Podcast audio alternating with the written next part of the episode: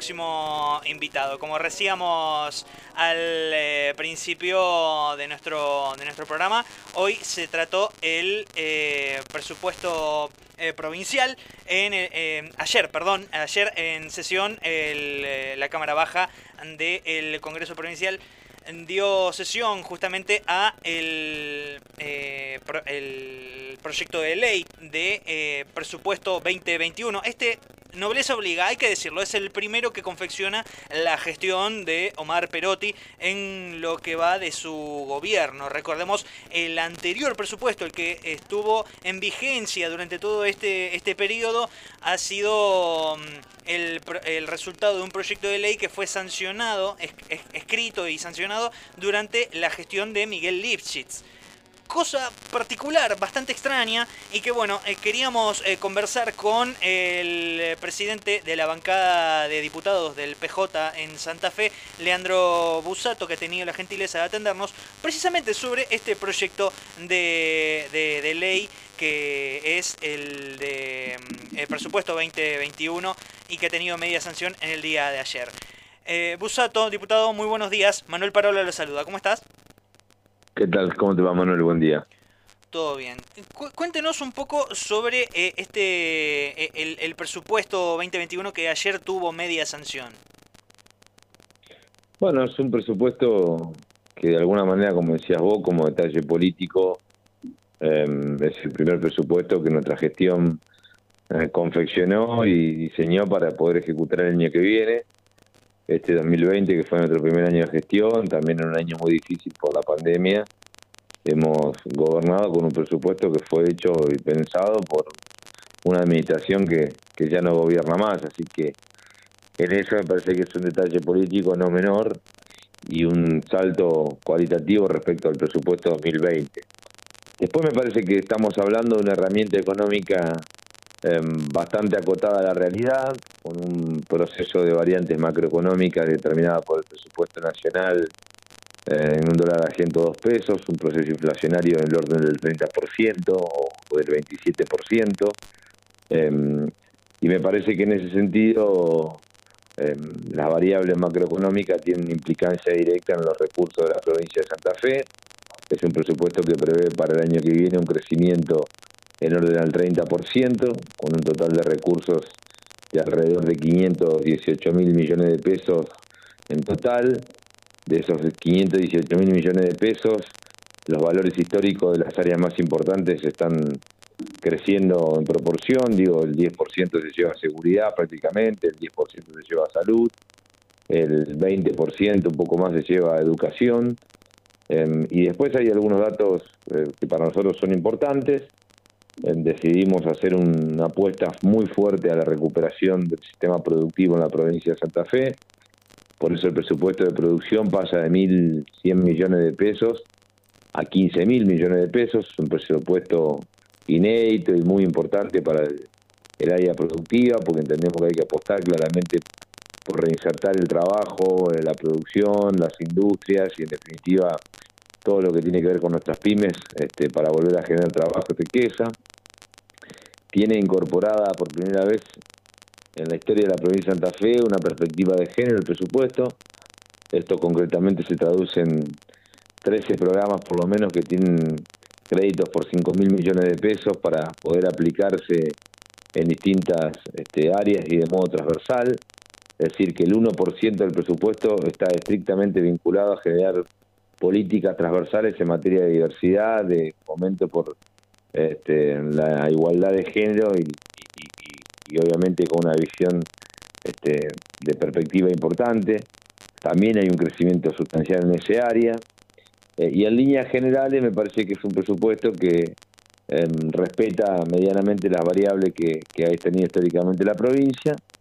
Probablemente la disidencia más importante que nosotros tuvimos con la sanción, que en definitiva terminó siendo en la Cámara de Senadores y de Diputados la votada por la mayoría, es que nosotros programamos una visión distinta de un artículo que era el 53, que planteaba la incorporación de 4 mil millones de pesos para el plan Incluir, eh, que es el programa que la provincia ha este, decidido lanzar en reemplazo del programa Plan Abre, este, que fue una política social emblemática del gobierno anterior y que se declaró inaplicable en la justicia a raíz de algunas demandas concretas de comunas y municipios pequeños que no veían beneficiado en sus barrios la llegada de ese programa. En ese marco nosotros pensamos incorporar el plan Incluir como una solución, le dimos respaldo presupuestario, pero ese artículo se derogó en la Cámara de Senadores y se votó así como vino en la Cámara de Diputados. Después, me parece que en líneas generales, más allá de algunas visiones, eh, nos parece un presupuesto, este, vuelvo a repetir, con parámetros de crecimiento y de reconstrucción importantes.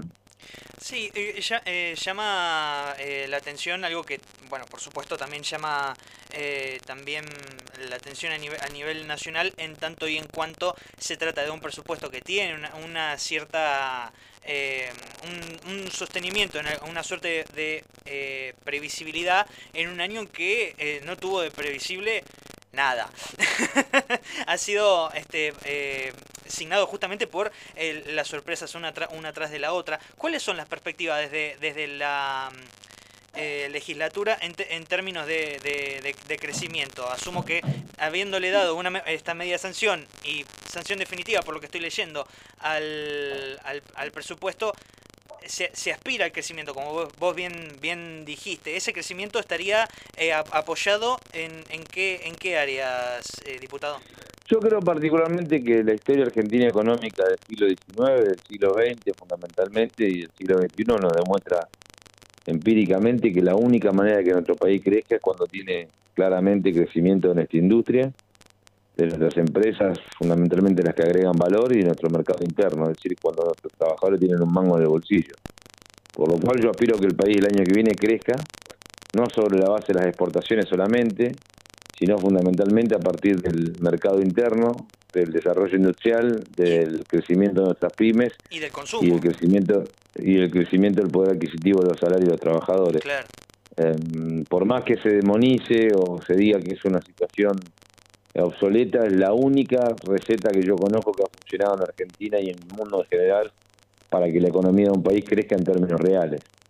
El año que viene nosotros pensamos que la Argentina debería recuperarse después de este cimbronazo en el orden a los 5 o 6 puntos del PBI, que es muchísimo, pero bueno, vamos a partir de menos 12, digo, ¿no? La economía ha caído en 12 puntos su PBI y el año que viene va a recuperar 5 o 6 puntos. Se va a ver eso, probablemente no para em, solucionar los problemas estructurales, pero sí, sin lugar a dudas, va a empezar a marcar un proceso de recuperación que si lo logramos consolidar, probablemente en dos años tengamos una Argentina mucho más este, justa y mucho más este, pujante en términos económicos. Bueno, el mundo está así y nosotros en la provincia de Santa Fe también no somos una excepción, pretendemos que nuestras pymes, que nuestras industrias, que nuestros trabajadores vuelvan el año que viene a ser el motor de crecimiento. Por eso me parece importante destacar lo que te decía el Ministerio de Producción. Por primera vez en la historia eh, crece este, abundantemente el presupuesto del Ministerio. Tenía mil millones y pasa a 15 mil, creció 15 veces el presupuesto este, para el año 2021 respecto al año 2020. No, no, no me parece un dato menor y me parece que vamos a apuntar mucho ahí también, ¿no? Eh, una pregunta eh, que tiene que ver más con lo procedimental que con el texto de la ley, eh, diputado, tiene que ver con cómo, cómo se votó el, el presupuesto. por lo que ha trascendido, el primero el proyecto se, se puso en votación y después se, se abrió la instancia de, de debate. ¿Esto es así?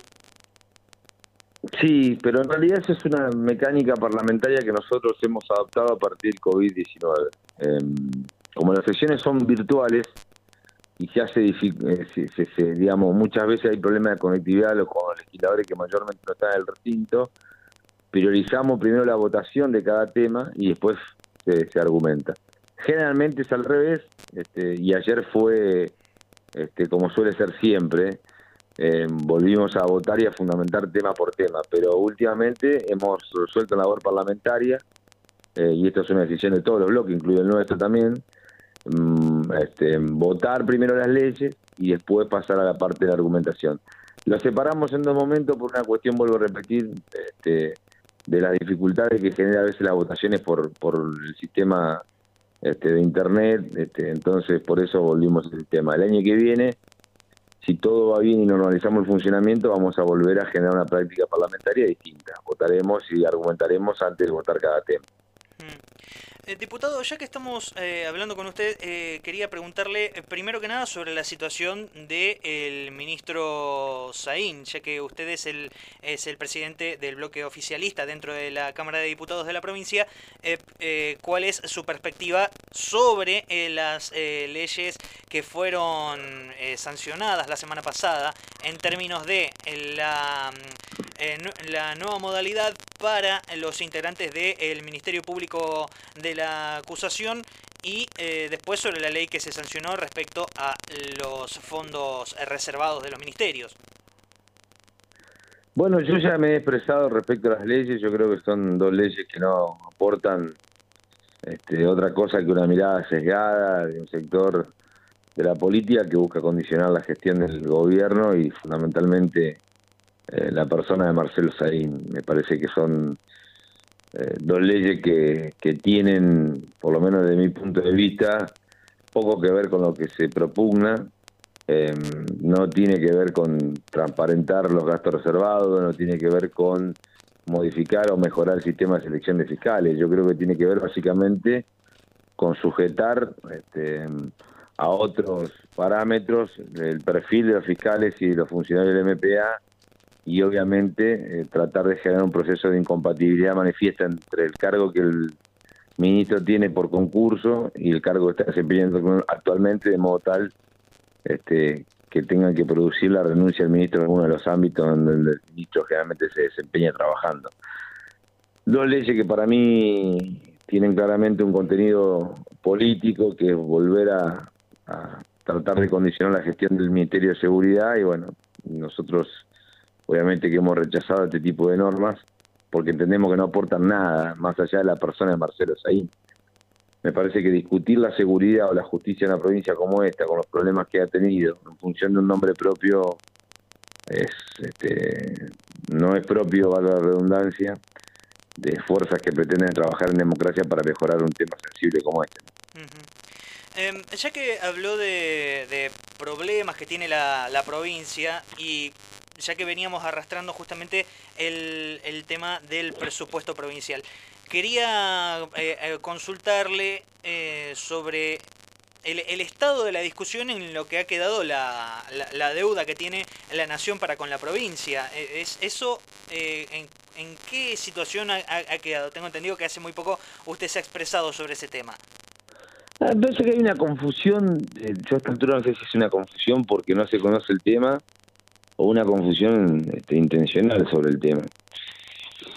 La deuda que Nación tiene con la provincia de Santa Fe todavía es motivo de una decisión judicial, porque en realidad la deuda está en una instancia en donde la Corte todavía no ha ratificado o no ha fijado el valor histórico que la deuda tiene. Nación, en la época de Macri, quería pagar una cifra y provincia reclamaba otra cifra.